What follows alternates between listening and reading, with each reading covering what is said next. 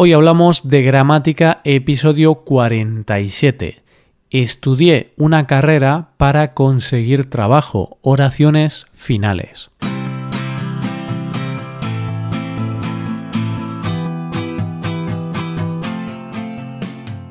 Bienvenido a Hoy Hablamos de Gramática, el podcast para aprender gramática del español cada semana. Ya lo sabes, publicamos nuestro podcast cada miércoles. Puedes escucharlo en iTunes, en Android o en nuestra página web. Recuerda que en nuestra web puedes revisar la transcripción, hacer ejercicios con soluciones y disfrutar de atención personalizada por email. Estas ventajas están disponibles para los suscriptores premium. Hazte suscriptor premium en hoyhablamos.com. Buenos días, queridos oyentes, ¿qué tal? ¿Preparados para un nuevo episodio de Gramática Española? En el episodio de esta semana vamos a hablar de las oraciones finales unas oraciones que usamos cuando queremos hablar de la finalidad o propósito de una acción. ¿Para qué hacemos algo? ¿Cuál es el objetivo? ¿Cuál es la finalidad? Hoy hablamos de las oraciones finales.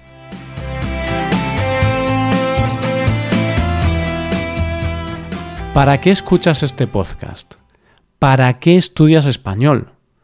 ¿Cuál es la finalidad de estudiar español? Algunos estudiantes me dicen, Roy, estudio español para poder viajar por España. Escucho el podcast para aprender más gramática. Estudio español para conocer nuevas culturas y personas. Estudio español con la intención de conseguir un trabajo en España. Esos son algunos ejemplos de las oraciones finales. Son oraciones formadas por dos verbos y por dos sujetos, unidas por un nexo. Las oraciones finales expresan el objetivo, expresan el propósito de la acción. El nexo más habitual es la preposición para o para qué. También podemos encontrar oraciones con otros nexos como a fin de que, a qué, con el propósito de qué, con la idea de qué. Y en estas frases usamos indicativo en el primer verbo pero en el segundo podemos usar subjuntivo o infinitivo. Vamos a verlo con algunos ejemplos. Estudio para conseguir buenas notas.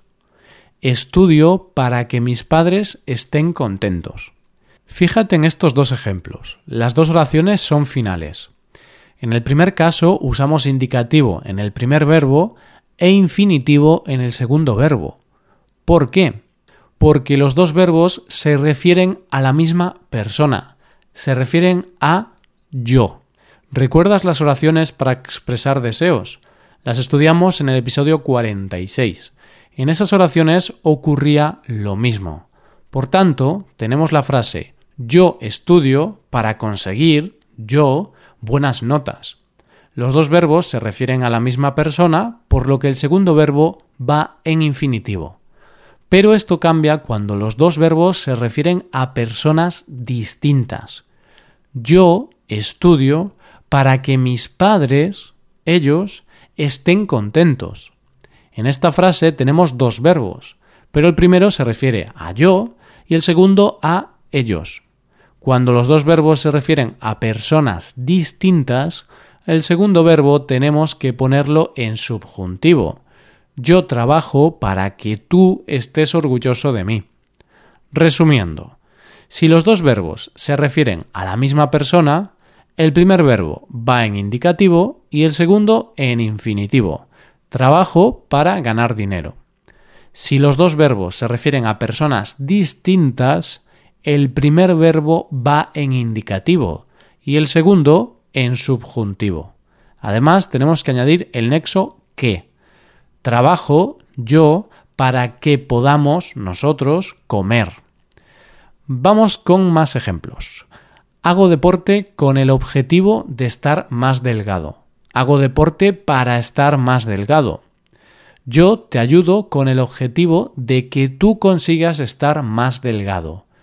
Yo te ayudo para que tú consigas estar más delgado.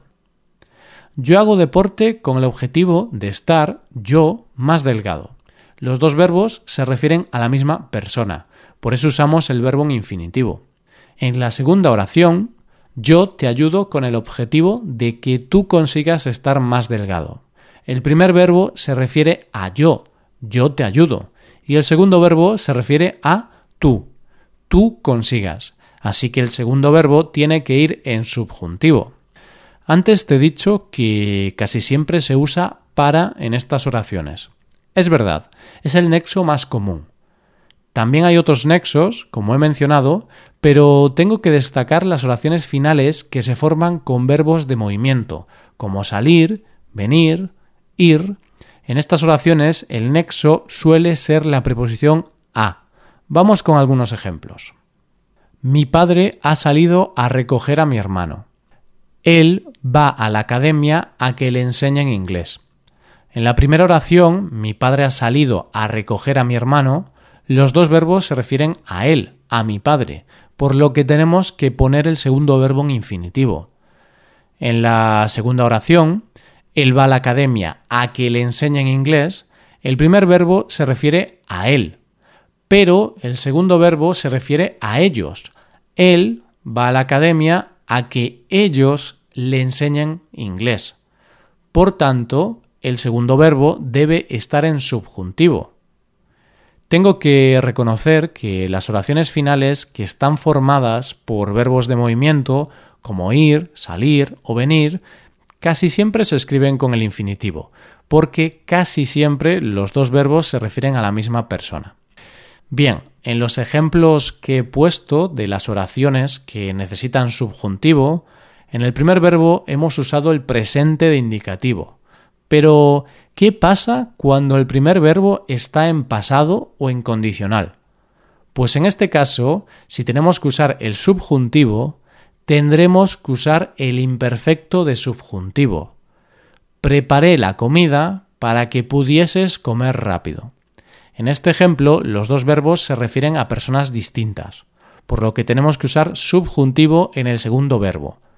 Como el primer verbo está en pretérito indefinido, preparé, tenemos que usar el pretérito imperfecto de subjuntivo en el segundo verbo, pudieses. ¿Y qué pasa cuando preguntamos? En las oraciones interrogativas finales siempre usamos indicativo. ¿Para qué estudias español? ¿Para qué has abierto una lata entera de atún?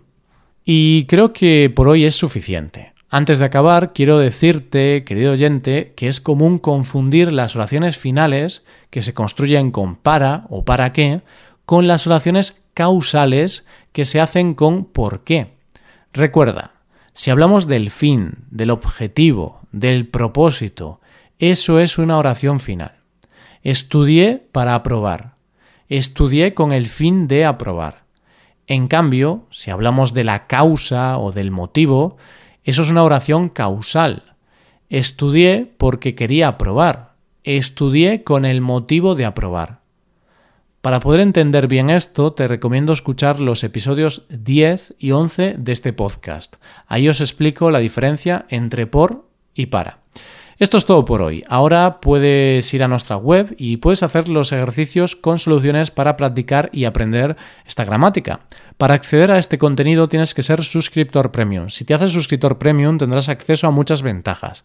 Podrás ver la transcripción y los ejercicios de este podcast, podrás hacer preguntas y recibirás atención individualizada por email. Hazte suscriptor premium en hoyhablamos.com. Y aquí acabamos. Muchas gracias por escucharnos. Nos vemos el próximo miércoles. Pasa un buen día. Hasta la próxima.